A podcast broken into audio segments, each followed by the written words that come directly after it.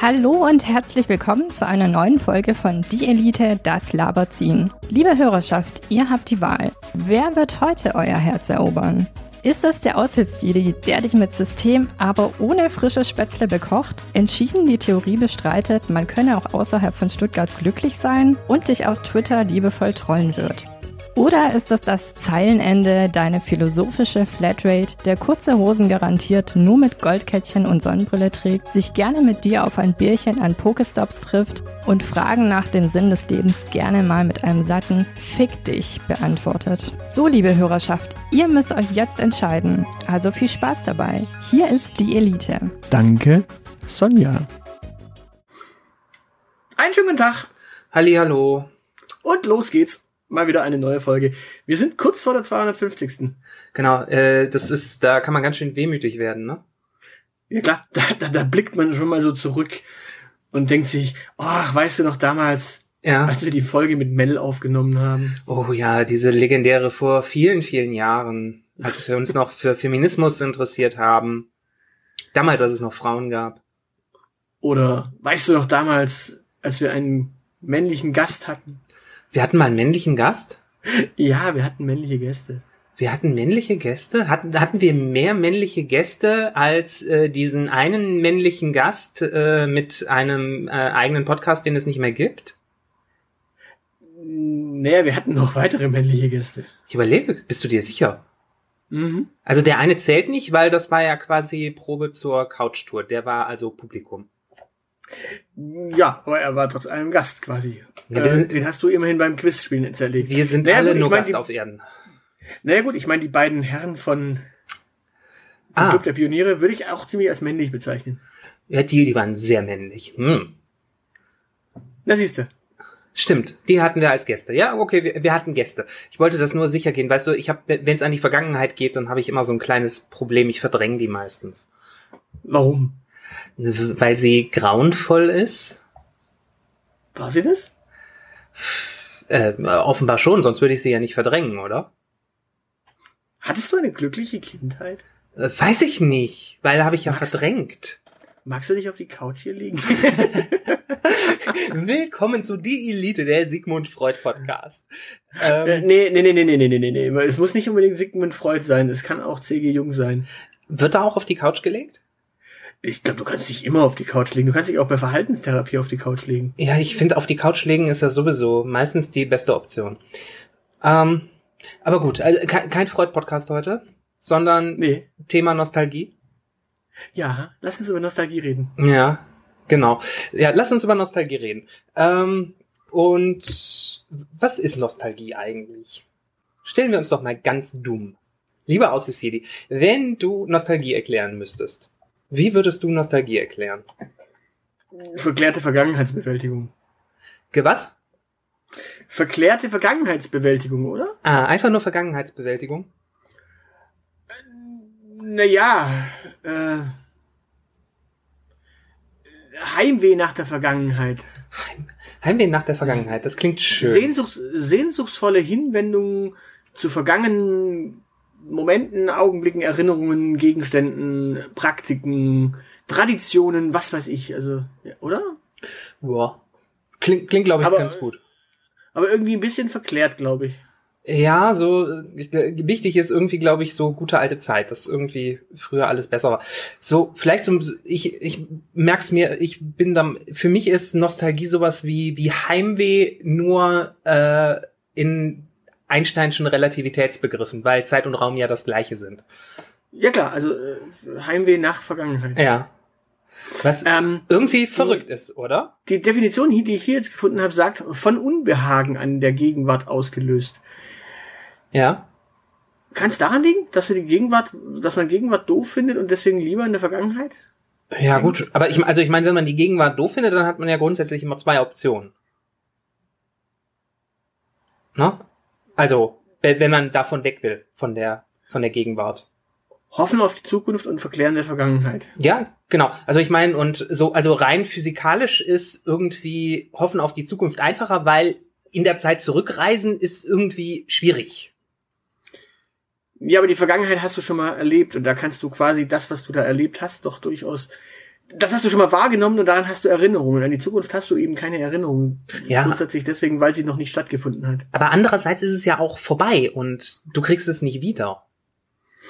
Die Frage ist doch eigentlich eher, muss man alles in der Vergangenheit gut gefunden haben oder kann man sich einfach nur aus den guten Dingen der Vergangenheit Sachen rausholen? Weil in der Zukunft wird ja auch nicht alles gut sein, sondern es wird ja, Ja. auch in der Zukunft sicherlich ein bisschen Scheiße passieren. Hm. Möglicherweise, ja. Ich glaube, das ist so ein, ein sehr grundlegendes Problem, was, was nostalgische Menschen haben. Das, ich nenne das gerne, gerne Selbstbetrug, weil, ähm, keine Ahnung, früher wurden äh, Frauen noch mehr unterdrückt als äh, heute. Deutschland äh, ist erfolglos in Frankreich einmarschiert äh, und in anderen Ländern, keine Ahnung, es gab Typhus äh, und 1871 war ziemlich erfolgreich. Äh, äh, nur kurzfristig. Also, das hat keine 50 Jahre gehalten. Ja, ja, gut, das Rückspiel war dann irgendwie ein bisschen. Ja, ja, genau. Und du, du weißt ja, also ausgewertet wird immer äh, erst nach Hin- und Rückspiel. Und dann muss man schauen, Auswärtstore werden äh, doppelt gewichtet und die Auswärtstore, die die Franzosen dann geschossen haben, haben offenbar mehr gezählt. Nee, eigentlich, eigentlich war es eher so, dass das Rückspiel gar nicht so Frankreich-lastig war. Da, die, die haben irgendwie Legionäre sich geholt. Das Ja, war so aber- ein bisschen. Du erinnerst dich an die Zeit, als Lothar Matthäus und äh, Jürgen Klinsmann äh, für Inter Mailand gespielt haben. So, so ein bisschen war das so. Da erinnere ich mich nicht dran. Das war vor meiner Zeit, als ich mich für Fußball interessiert habe. Das war 1990, da sind wir Weltmeister geworden. Ja, das war vor meiner Zeit, als ich mich vor Fußball, äh, für Fußball interessiert habe. Also meine Zeit, äh, in der ich äh, mich für Fußball interessiert habe, das war etwa 2050. Okay. Kommt vielleicht noch. Dann kann ich dann vielleicht 2060 nostalgisch sein. Ich mich äh, dran erinnere, wie die deutsche Nationalmannschaft äh, unter Trainerin äh, Steffi Jones irgendwie Weltmeister geworden ist. Äh, Jones dürfte 2060 äh, auch ein bisschen zu alt sein, um noch Nationaltrainerin zu sein. Warum? Also als Trainer muss man doch nicht äh, selber über den Platz jagen. Naja, das nicht, aber irgendwie so ein bisschen. Ja, also ich habe da, also ich habe Bilder letztens gesehen von äh, hier Wunder von Bern Mhm. und ähm, das war schwarz-weiß und das heißt, die Menschen da drauf waren alt. Mhm. Also, ne, also damals gab's auch schon alte Nationaltrainer. Das ist halt quasi, das wäre quasi äh, als Ausdruck von Nostalgie, wieder alte Menschen zu Fußballnationaltrainern zu machen. Halt, da müssen wir aber unterscheiden. Ähm, damals äh, gab es gar nicht so viele mittelalte Menschen, die das hätten machen können. Du vergisst, der erste Bundeskanzler war auch eher so ein äh, Sen Senior, der so richtig am Stock Mhm. schon. Also Adenauer war, Adenauer war halt einfach quasi schon äh, zu alt, um noch richtig im Krieg aktiv zu sein und weggeflankt zu werden. Dementsprechend war der danach Kanzler. Und Genauso äh, Sepp Herberger. Sepp Herberger war ja auch steinalt. Mhm. Übrigens, Deswegen kommen ja diese deswegen kommen ja diese, diese, diese schlauen Weisheiten ja auch. Dieses, der Ball ist rund. Ein Spiel dauert 90 Minuten. Das waren keine Weisheiten, die er sich, die er quasi mitgeben wollte für die Menschheit, sondern das waren Sätze, die er dann noch irgendwie so vor sich hingebrabbelt bekommen hat. Das war, das war alles, zu dem diese Menschen noch, äh, zu dem Konrad Adenauer intellektuell noch äh, in der Lage war, als er, Sepp Herberger, Sepp als er Herberger, Sepp 1954 die Fußballweltmeisterschaft gewonnen hat.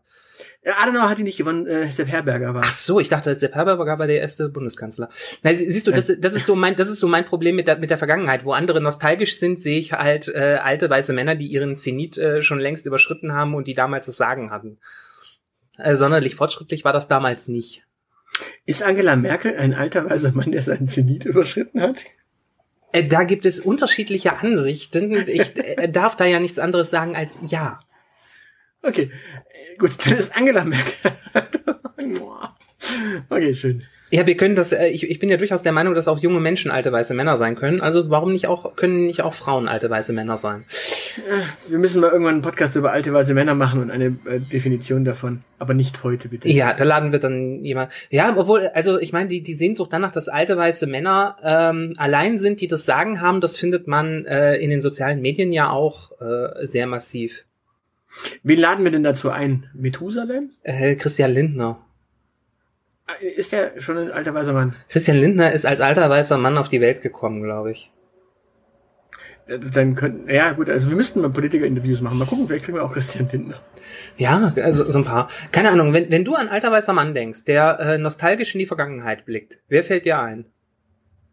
Frank Elsner. Echt? Warum Frank Elsner? Weil er tatsächlich auf eine äh, große Karriere zurückblicken kann.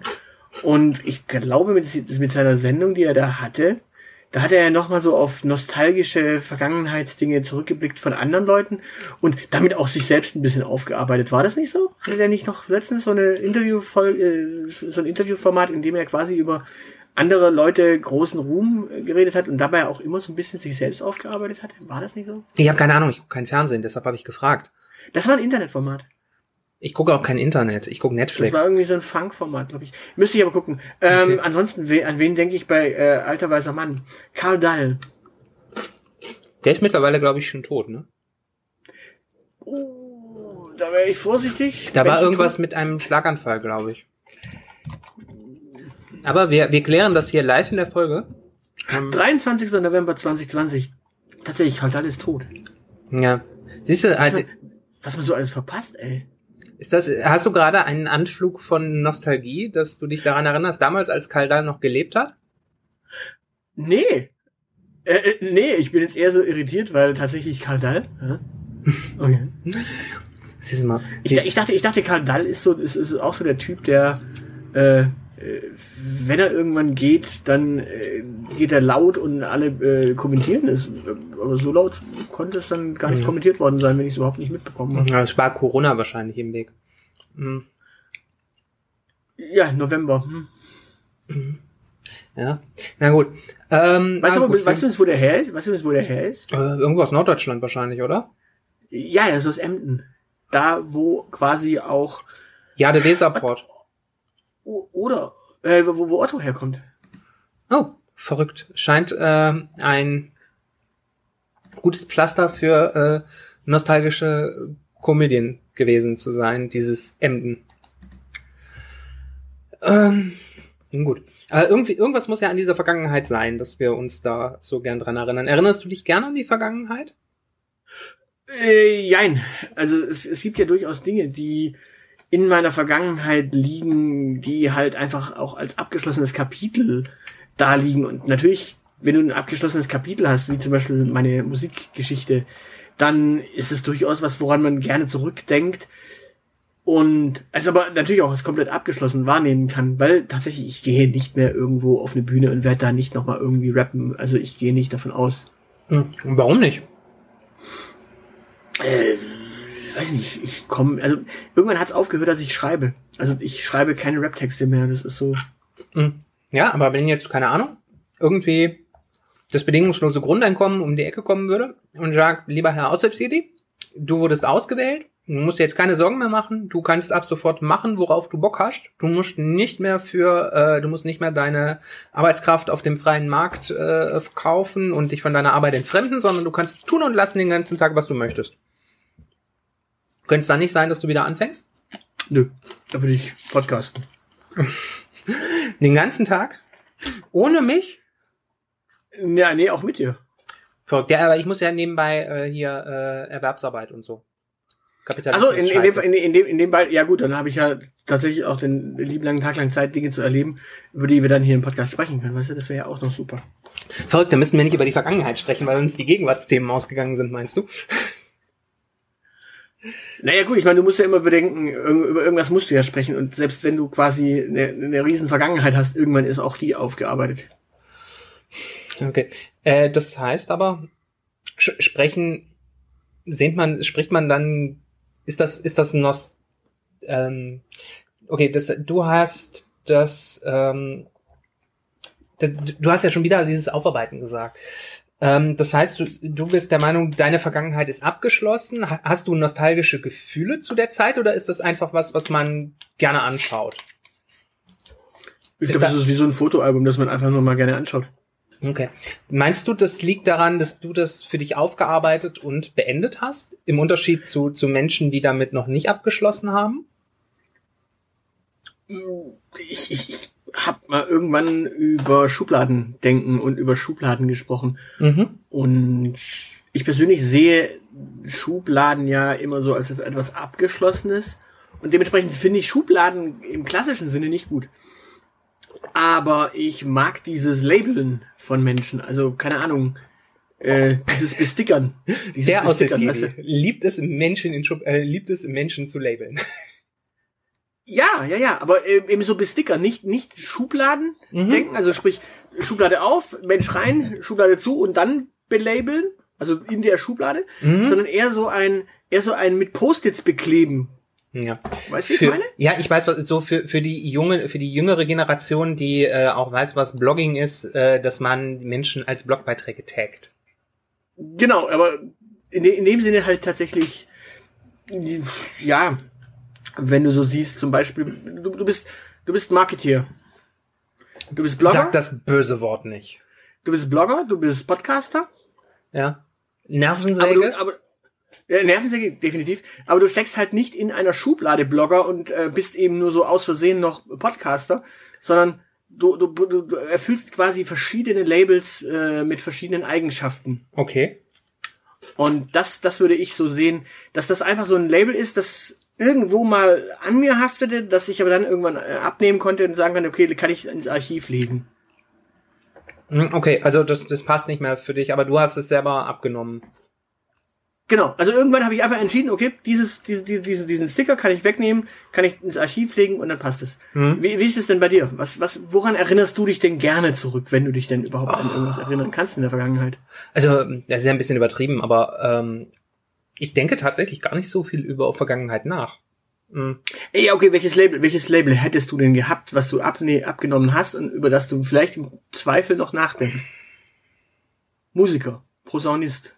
Ähm, nie so wirklich. Das ist, äh, das hat sich äh, für, für mich erledigt. Da denke ich gar nicht groß drüber nach. Das spielt in meiner äh, Gegenwart keine große Rolle. Da denke ich aber auch nicht irgendwie groß dran zurück, dass ich äh, damals im äh, Posaunenchor irgendwie, obwohl das ja schon relativ lange war, mehr, mehrere Jahre auf jeden Fall. Ich kann mich gar nicht mehr so genau daran erinnern, wie viel es war. Ähm, aber dass ich da äh, aktiv war, mh, wüsste ich jetzt nicht, dass ich das in die Erinnerung in den letzten Jahren rausgeholt habe.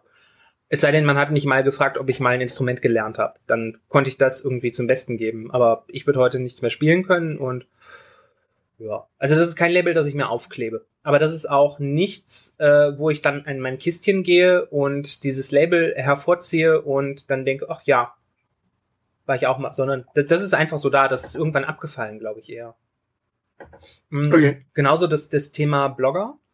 Ich habe jetzt tatsächlich, als ich den, ähm, als ich ethisch fragwürdig ähm, gelauncht habe, ähm, Ja. war ich auch noch mal ähm, im Zeilenendes Sammelsurium und habe eine, eine Startseite davor geschaltet, damit äh, für den Fall, dass irgendjemand meinen Namen googelt, dass da irgendwann mal, obwohl ich vor bestimmt vier Jahren den letzten Blogbeitrag geschrieben habe, äh, dass da jemand findet, dass das so eine Art Archiv ist. Weil ich wollte es nicht offline nehmen, weil das ist mal was, was ich gemacht habe und da ist so ein bisschen Open Data und äh, Internetarchiv-Gedanke dabei, das sollte verfügbar sein, aber jemand, der äh, das findet, sollte einen Warnhinweis äh, bekommen. Aber das äh, Label ist auch irgendwann einfach von mir abgefallen, dass ich kein Blogger mehr bin. Das war irgendwann, ist das eher mehr so eingeschlafen.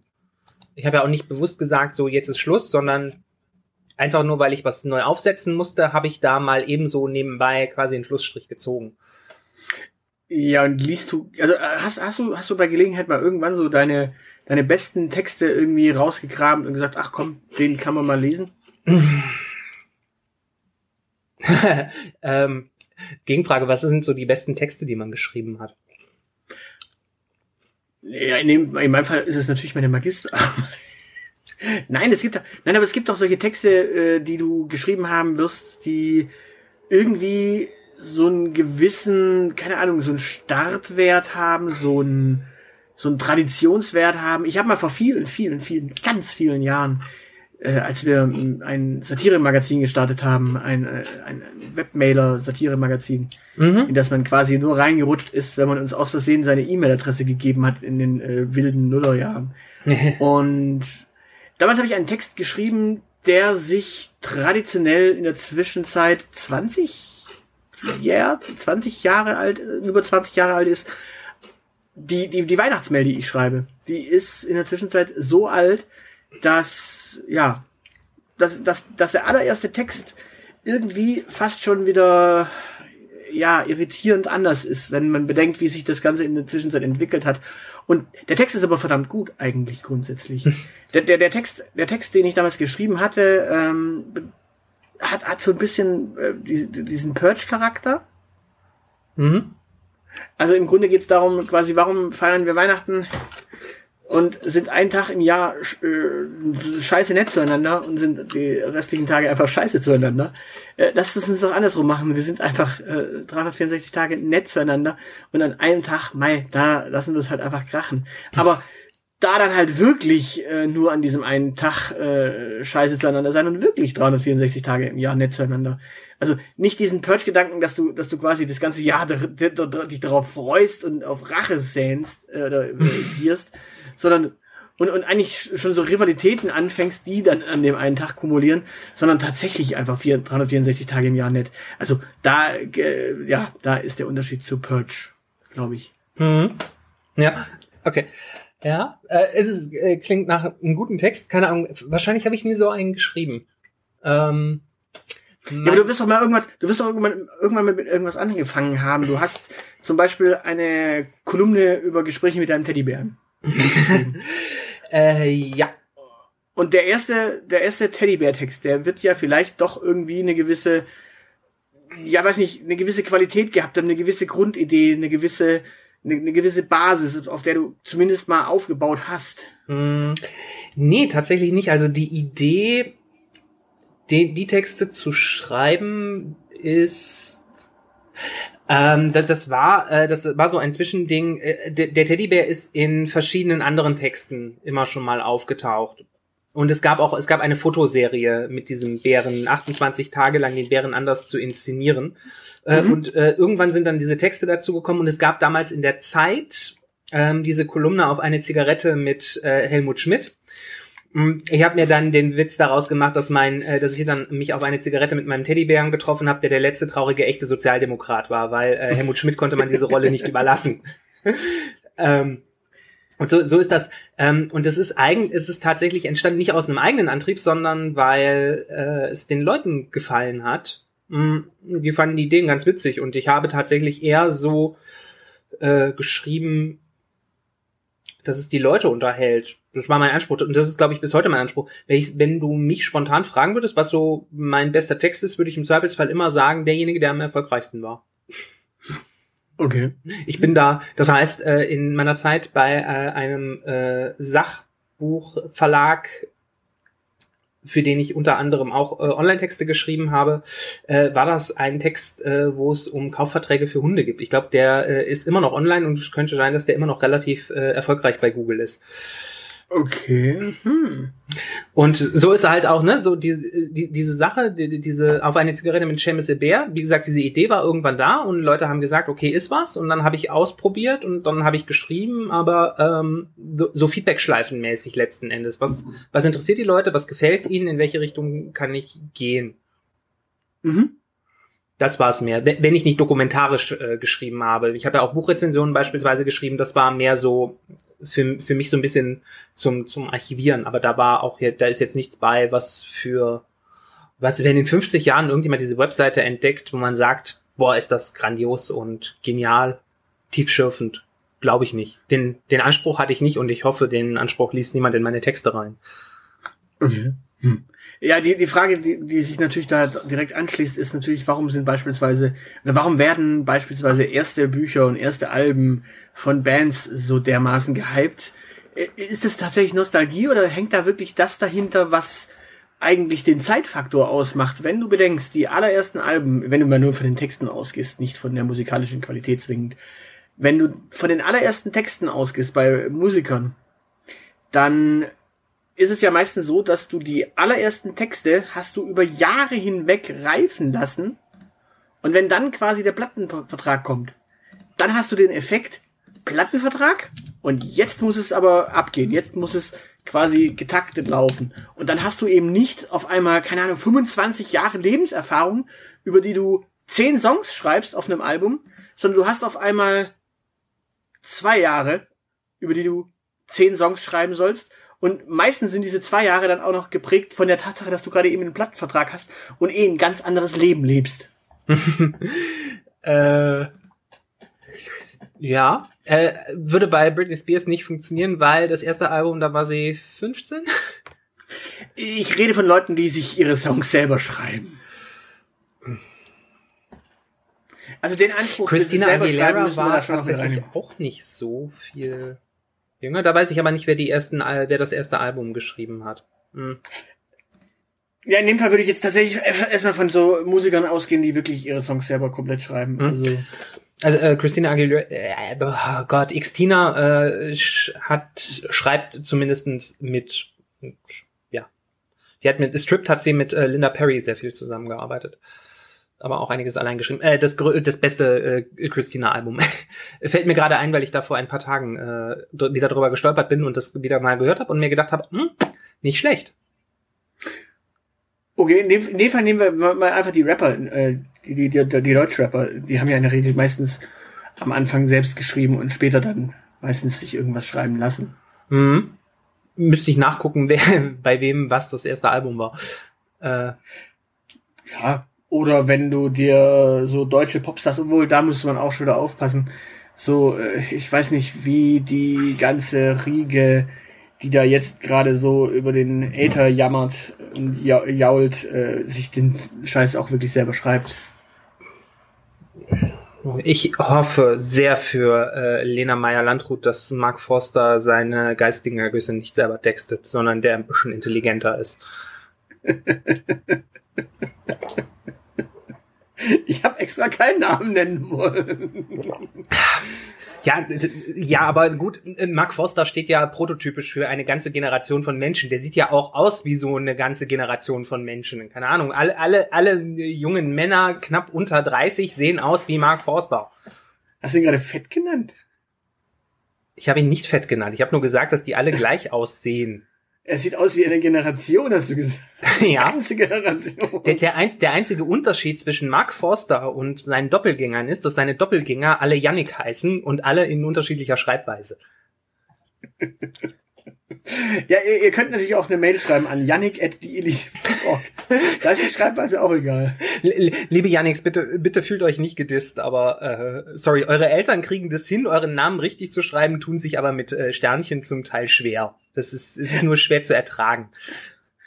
Sternchen auch so ein habe ich, gutes ich das Beispiel. richtig, habe ich das richtig übrigens gelesen, die Tage, äh, ganz kurz, ganz, ganz weg von der Nostalgie. Urft? Es gibt einen Ort, der heißt Urft und liegt an der Urft. Gibt es bestimmt. Und jetzt stell dir mal vor, ich ziehe dahin. Und dann werde ich geadelt. Dann werde ich Herzog von Urft. Ja, Urft an der Urft. Warst du da? Da warst du hoffentlich noch nicht. Nicht, dass du jetzt nostalgische Erinnerungen an Urft hast. Nein, nein, da hat's einfach nur ein bisschen Hochwasser gegeben. Verrückt. Ja. Die Urft ist ein 64, Ki- äh, nee, 46,4 Kilometer langer äh, rechter Nebenfluss der Ruhr. Nicht Ruhr, sondern Ruhr. Die Ruhr, Also nur R- ohne. H. Wird aber auch Ruhr gesprochen, glaube ich, mit langem R, äh, mit langem U. Okay. Ja, ist in der Nähe von Ruhrberg. Ach ja. Ja- Ihr Menschen in NRW da oben im Ruhrpott, ihr seid schon lustig. Ich äh, glaube, äh, die besagte Ruhr ist, äh, das ist nicht mehr Ruhrgebiet. Das, das Gebiet um die Ruhr ist nicht das Ruhrgebiet. Ja, die, andere Ruhr. Hey, ich, ich das, das zitiere ich aber in Zukunft. Das Gebiet um die Ruhr heißt gar nicht Ruhrgebiet. Das heißt NRW. Ach ja. Das, das, das Gebiet um die Urft heißt auch nicht Urftgebiet. Und das Neckartal ist auch nicht das Neckartal, weil der Neckar da fließt. Das heißt einfach aus Versehen so. Und der Rheinfall heißt auch nicht Rheinfall, weil der Rhein da reinfällt. Sondern äh, das ist, kann ich bestätigen, das ist ein ziemlicher Reinfall, sich das anzuschauen und äh, mit anderen Menschen darüber zu sprechen, wie schön das ist, weil ich war mal am Rheinfall und äh, sich dazu unterhalten, kann man knicken. Da ist es sehr laut. Na gut, da, da, die wichtigste Frage ist ja auch, die man dort stellt, warum ist es am Rhein so schön? Und damit sind wir wieder beim Thema Nostalgie. Ah, machen, machen wir jetzt Rheinromantik? Ist es, ist es denn am Raya und Mosel-Romantik, ist es denn überhaupt da, also ist das, ist das tatsächlich noch so eine, so eine alte, äh, schöne Weisheit, so der, am, am Fluss ist schön? Ist das noch so? Es kommt auf den Fluss an. Also wenn ich mir den Neckar so anschaue, dann gilt der Spruch nicht. Oh, dann musst du mal so südlich von Stuttgart so an den Neckar. Da wird's idyllisch und schön. Ich kenne mich geografisch ja nicht aus, aber in welche Richtung laufe ich denn da? Nach Süden. Also wenn du südlich von Stuttgart bist, läufst du nach Süden. Äh, Moment, Moment, ich wohne südlich von Stuttgart. Hier gibt es äh, die Schwippe äh, und die Würm, aber äh, und den Murkenbach, aber äh, keinen Neckar. Nee, also da bist du so bei Esslingen raus und wenn du dann bei Esslingen hinten draußen bist, dann hast du da so äh, Köngen, also da wo deine Pakete herkommen. Ich bestelle nicht bei diesem äh, äh, so, dass, dass dieser gelbe Paketdienst äh, meine Pakete ver- anfasst. Und dann hast du da hinten raus Kirchheim, Nürtingen, Tübingen. Ach, die Ecke, ja, d- nach Tübingen gehe ich nicht. Die wählen komische Menschen zu Oberbürgermeistern. Wernau, Also, die Ecke. Reutlingen, Ja, nee, da war ich tatsächlich noch nicht. Plochingen, da hat es dann 100 Wasserhäuser. In Ploching war ich schon mal. Das 100 Wasserhaus habe ich auch gesehen und fand es wie alle 100 Wasserhäuser ausgesprochen hässlich.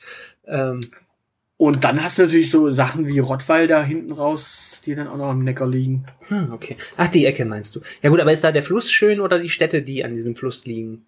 Ich glaube auch da wird der Fluss dann langsam aber sicher schön. Also wenn, wenn er dann halt mal aufgehört, wenn dann halt aufgehört wird, dort so richtig, ja, Schifffahrt zu betreiben. Wobei auch, auch in den Neckarwiesen oben bei Neckarweingen ist er eigentlich nicht so hässlich. Hm. Also so bei Ludwigsburg kriegt er auch noch mal so eine gewisse Schönheit. ja.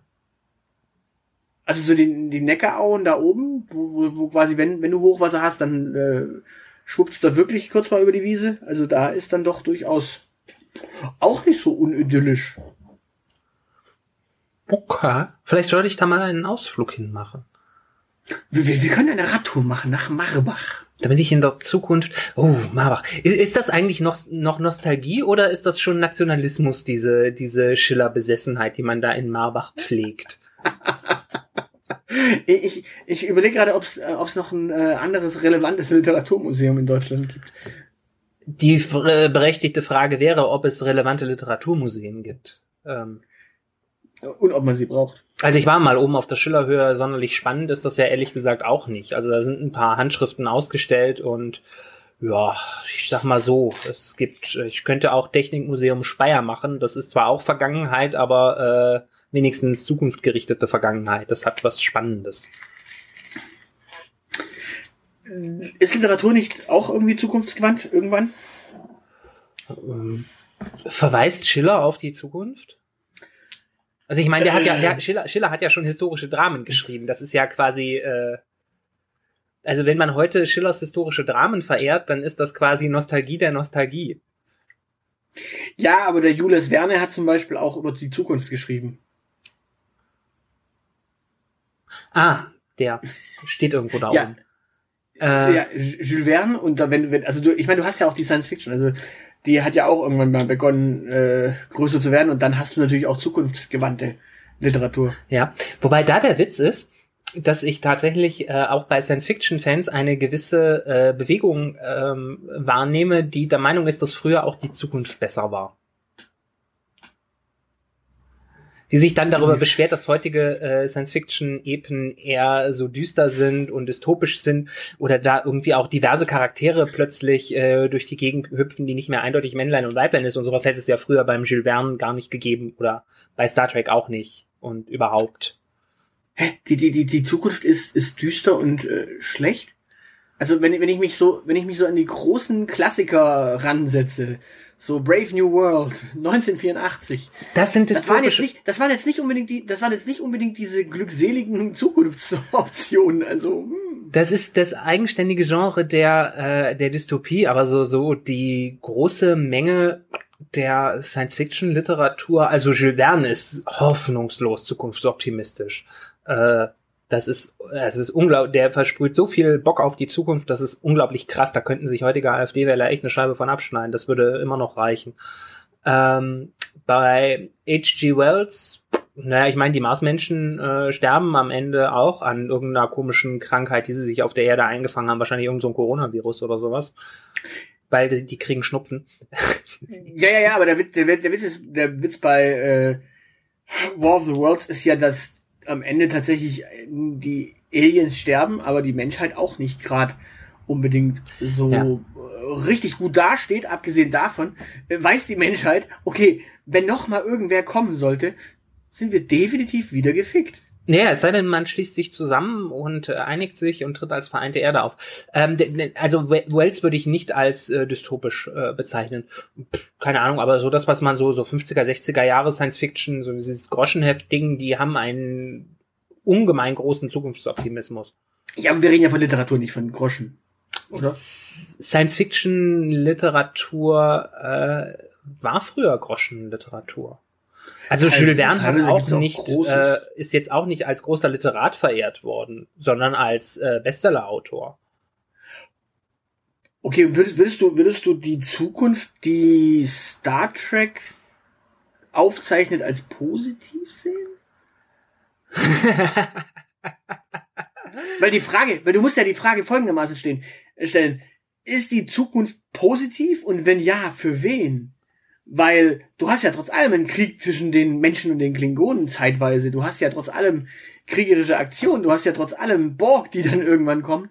Und dementsprechend, ja klar, für diesen kleinen Futzplaneten Erde wird es sicherlich ein bisschen harmonischer, weil wir irgendwie, ja, uns doch nochmal am Arsch äh, zusammenreißen und sagen, okay, kriegen wir gebacken. Aber für die Galaxis? Oder ist, ist also ist das wirklich so die das, das All der Glückseligkeit? Nö, aber äh, ist es schlechter als äh, das, was wir äh, 39 bis äh, 45 und ein paar Jahre länger äh, in Ostasien beispielsweise hatten? Und ein paar Jahre früher eigentlich schon, du hattest ja den chinesisch-japanischen Krieg auch schon Anfang der 30er Jahre. Ähm, also es ist, Ja, das- es ist definitiv besser als das, was wir hatten. Äh, ja, für, für die für die Menschheit. Die Frage ist, äh, ob es für die anderen. Ja, also unter der Prämisse, dass es äh, Klingonen gibt, ist es auch für die Klingonen eigentlich ganz gut, äh, Krieg gegen die Menschen zu führen, weil dann müssen sie keinen Krieg untereinander führen. Ja. Aber, aber du, du merkst schon, äh, auch, auch da, du, du musst halt immer die Frage stellen, am Ende auch, für wen ist es vielleicht gut gelaufen in diesem Zukunftsszenario? Du, du meinst, man muss immer fragen, cui bono? Nein, nein. Nein, nein, aber du Willkommen halt bei Die Elite, Deutschlands bester Verschwörungspodcast. Treffen Sie hier den querdenkenden Aushilfsjedi und den QAnon, äh, das QAnon-Ende. Ah, Querdenken ist eh so ein Thema für sich. Das, das ist ja auch sowas.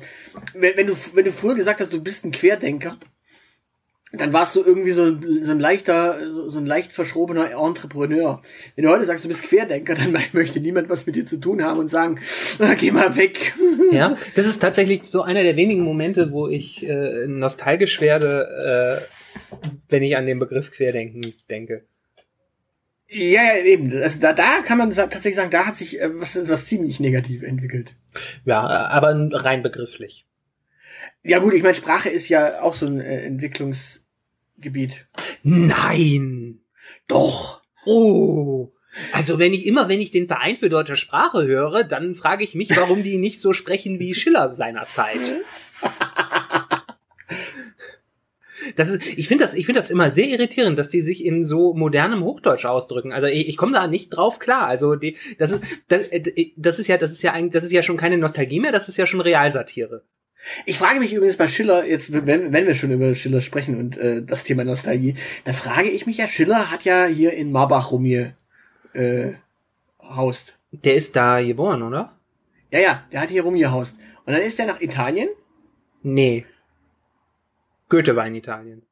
Ach, Goethe? Okay, dann, äh, Go Goethe war der in Italien. Äh, Schiller hat's nur bis äh, Stuttgart geschafft, glaube ich, äh, und ist dann da vertrieben worden auch wieder. Hä? Nee, nee, nee, nee, Schiller war aber auch eine Zeit lang in Weimar drüben. Ja, da- nachdem er aus Stuttgart vertrieben worden ist. Ja, und jetzt die Frage, hat er eigentlich dann Sächsisch gesprochen oder hier Schwäbisch? Das ist eine gute Frage. Also Hegel Da soll hat er dann solche Sätze gesagt, nü, nü, wenn Sie mal Heißle hier rheinischen, ich steht hier auch die Kirwoche machen. Herr Frau Pübsch, können Sie mal die Spätzle machen mit Gänsefleisch? Ich bin ja tatsächlich der Meinung, dass Goethe und Schiller irgendwie in Weimar so so eine wilde äh, WG-Kommune ge gehabt haben. Weil ich könnte mir durchaus vorstellen, dass das äh, Schiller da auch die Kehrwoch gemacht hat. weil, weil Goethe wieder mit, mit irgendeiner Isha am Start hatte und äh, oder noch verkatert im Bett lag und Schiller hat dann Kehrwoch gemacht als Schwab. Ja, das ist ja genau die Frage, weil wenn du, wenn du wirklich so zurückgehst in die alte Zeit, dann war ja nur die Sprache in den Büchern vielleicht irgendwie so ein bisschen Hochsprache, aber der Rest, äh, da wird, wurde ja wahrscheinlich vor sich hin genuschelt, dass es kracht. Ja, davon ist auszugehen. Und äh, ja. Und äh, auch auch schriftlich, also also bei bei bei Goethe muss man ja auch äh, muss man immer berücksichtigen, dass sich manche Dinge äh, bei Goethe tatsächlich nur reimen, wenn man äh, im Hinterkopf hat, dass dass der gute Mann aus Frankfurt kam und dass da ein G auch schon mal zum Ich wird. Frankfurt oder oder Frankfurt Main? Frankfurt oder ist bekannt für äh, den Song von Bosse, nicht für Goethe. Goethe war aus Frankfurt? Ich hoffe es. Goethe, Goethe war Hesse? Goethe war Hesse, ja.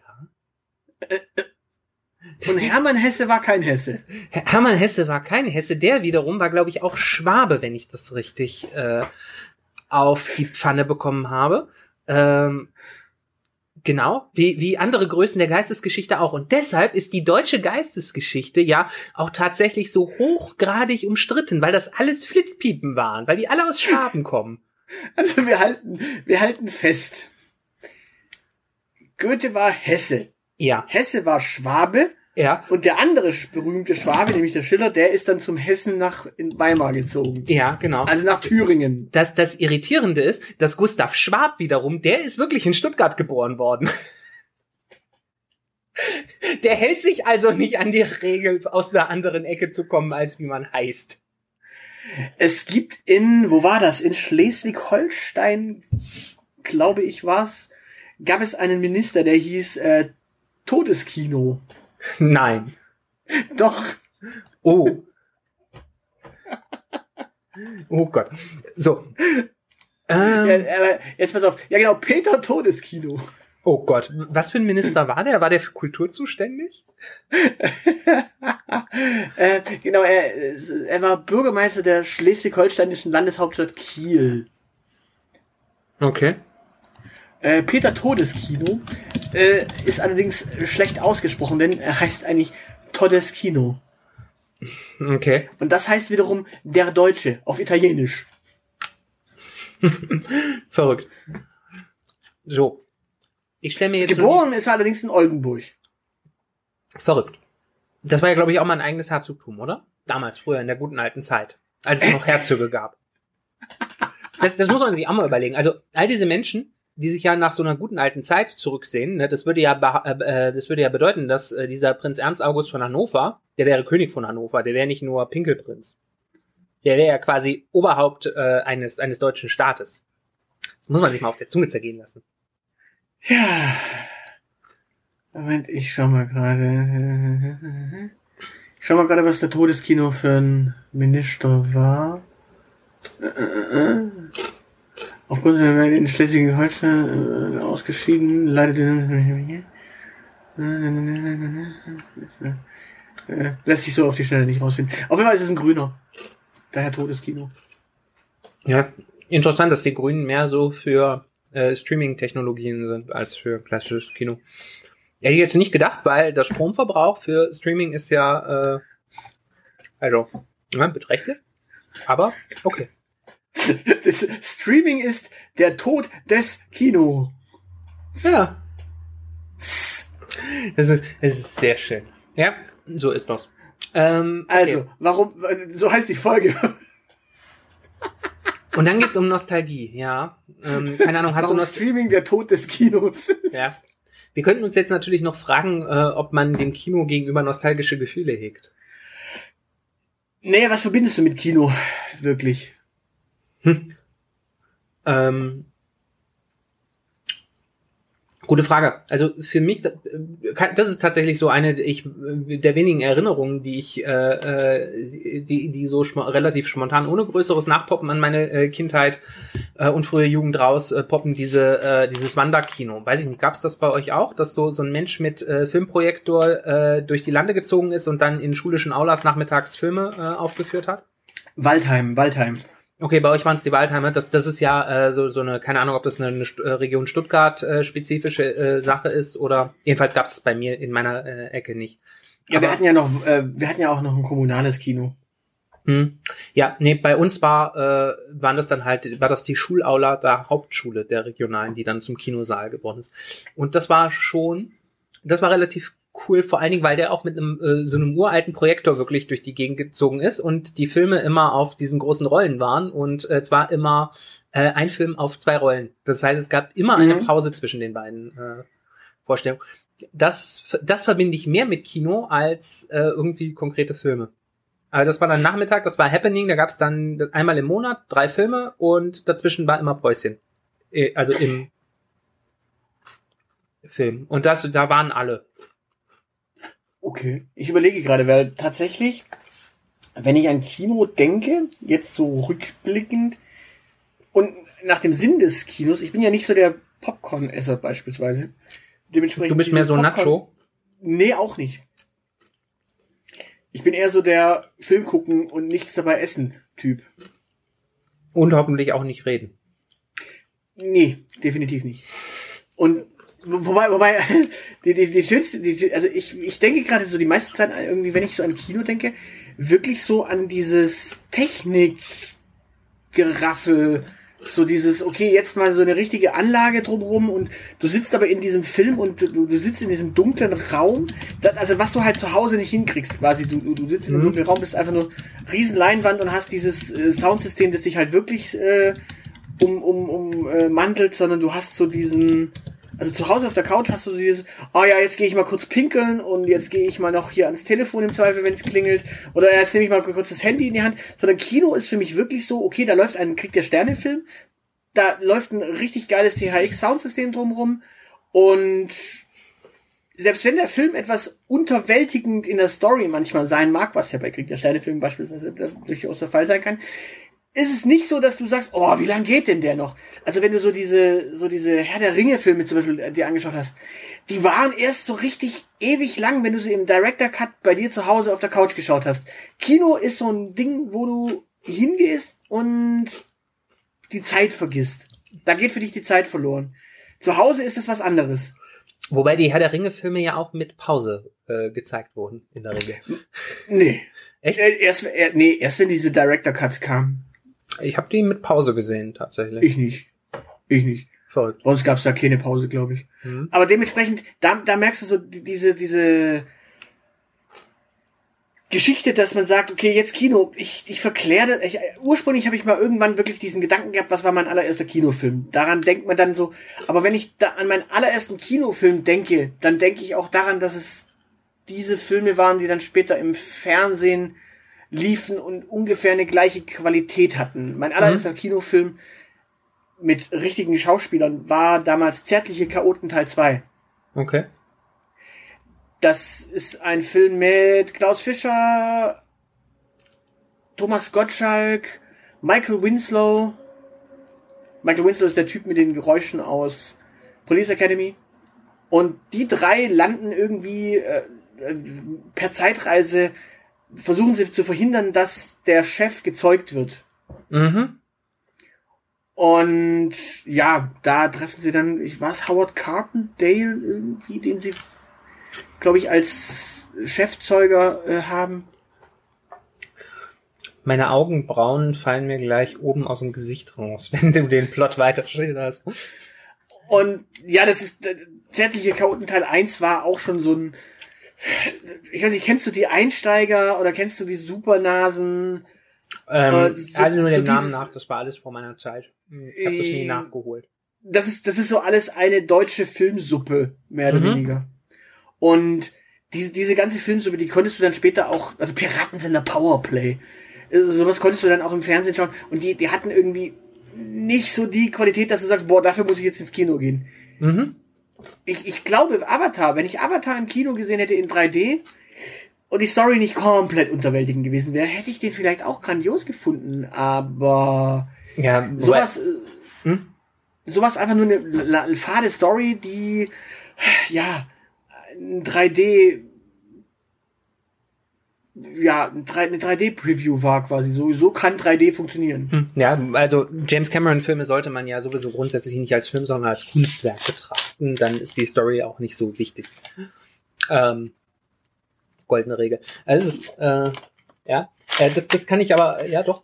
Also dieses, dieses Gefühl zu haben und eine andere Welt äh, zu betreten, ich glaube, das ist auch so dann eher das, das, da haben wir doch ähnliche Verbindungen mit dem Kino. Was ich bin ja nicht so der große Kinogänger. Wo es mich eine ganze Zeit noch ins Kino gezogen hat, war in meiner späten Studienzeit, als ich angefangen habe, Examensarbeit zu schreiben. Äh, dann war immer, äh, dann war ich tatsächlich einmal die Woche im Kino und zwar Sneak Preview. Weil das war für mich äh, die Möglichkeit. Ich war halt so mit äh, mit meinem Thema beschäftigt und ich habe auch, mh, ich habe meine Examensarbeit so geschrieben, dass ich tatsächlich keine Scheine mehr machen musste, also keine Veranstaltung mehr besuchen, sondern nur Examensarbeit geschrieben habe. Und ich war auch so einer der letzten, ähm, außer mir, wer mit mir noch zusammen angefangen hat, äh, so, so aus meinem Bekanntenkreis, so ein paar jüngere Menschen kannte ich noch, äh, aber war nur noch ein Mensch quasi an der Uni, der äh, auch Examen geschrieben hat mit mir parallel. Alle anderen waren schon fertig, war so der letzte quasi. Äh, für mich war dann Sneak Preview die Möglichkeit, komplett rauszukommen und noch was komplett Neues und anderes äh, zu sehen, womit Mhm. mich überra äh, überraschen zu lassen. Ich glaube, das Ich werde ich glaub- demnächst auch wieder ausprobieren. Ich habe gesehen, äh, Sneak ist hier relativ günstig und es liegt zeitlich gut. Ich glaube tatsächlich, da, auch, auch, auch ich, bin, ich bin ja nicht so der Horrorfilm-Fan. Mhm. Und ich, ich kann auch so mit so diesen Guillermo del Toro oder so heißt der Typ. Diese, diese, diese, diese Horror-Kunstmeisterwerke, da kann ich auch ganz wenig mit anfangen. Aber wenn du mich in so einen Film wie Fright Night schleppst oder in Vlad der Pfähler und da ins Kino gehe, ich da ins Kino gehe, da kann ich da Spaß haben. Und das, ich glaube, das, das, hat- das hat null mit Nostalgie zu tun, sondern einfach nur mit dem, mit dem Happening, äh, da wirklich mal A draußen zu sein, B ein ganz anderes Film wahrnehmen zu haben und ja, dementsprechend Kino ist für mich gar nicht Nostalgie, sondern einfach nur ein komplett anderes Film wahrnehmen. Mhm. Und da, übrigens, da wollte ich doch noch die Story erzählen. Und zwar, ich saß in Halle im Kino, weil alle anderen krank waren und dementsprechend musste ich mir den damaligen neuen Star Wars Film alleine anschauen. Und neben mir saß ein Mensch, der hatte Popcorn. Mhm. Und der hatte tatsächlich dieses Popcorn vor sich stehen und schaute gebannt die Werbung an. Und dieses Popcorn stand da. Und dann gibt es ja diesen einen Moment, in dem die Leinwand ein bisschen breiter gezogen wird und dann kommt noch ein bisschen mehr Werbung. Und da hat er dann einfach weitergemacht. Also Werbung geguckt und das Popcorn vor sich stehen lassen. Mir schwant Und- übles. Dann gibt es diesen einen Moment in Star Wars Filmen, da steht auf einmal auf der Leinwand Lucasfilm. Und dann geht der Film los. Und jetzt halte ich fest. In dem Augenblick fing der an, in sein Popcorn zu greifen und zu schnurpsen. Das heißt, ab dem Augenblick, ab dem da dran stand, Lucasfilm, in einer weit, weit entfernten Galaxis vor langer, langer Zeit.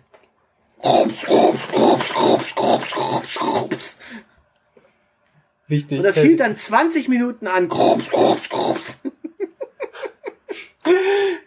Vielleicht ist das für den ein, ein Ritual, ähm, so quasi, das für ihn zum Kinobesuch dazugehört, anderen Menschen den Filmeinstieg zu versauen, indem man Popcorn äh, kaut, weil das kennt er aus seiner Kindheit so. Das hat der äh, vom ersten Kinofilm an immer gehabt, dass jemand neben ihm sitzt und sobald der Film losgeht, dass der Popcorn ist, dass der aus nostalgischen Gründen das jetzt quasi wiederholt.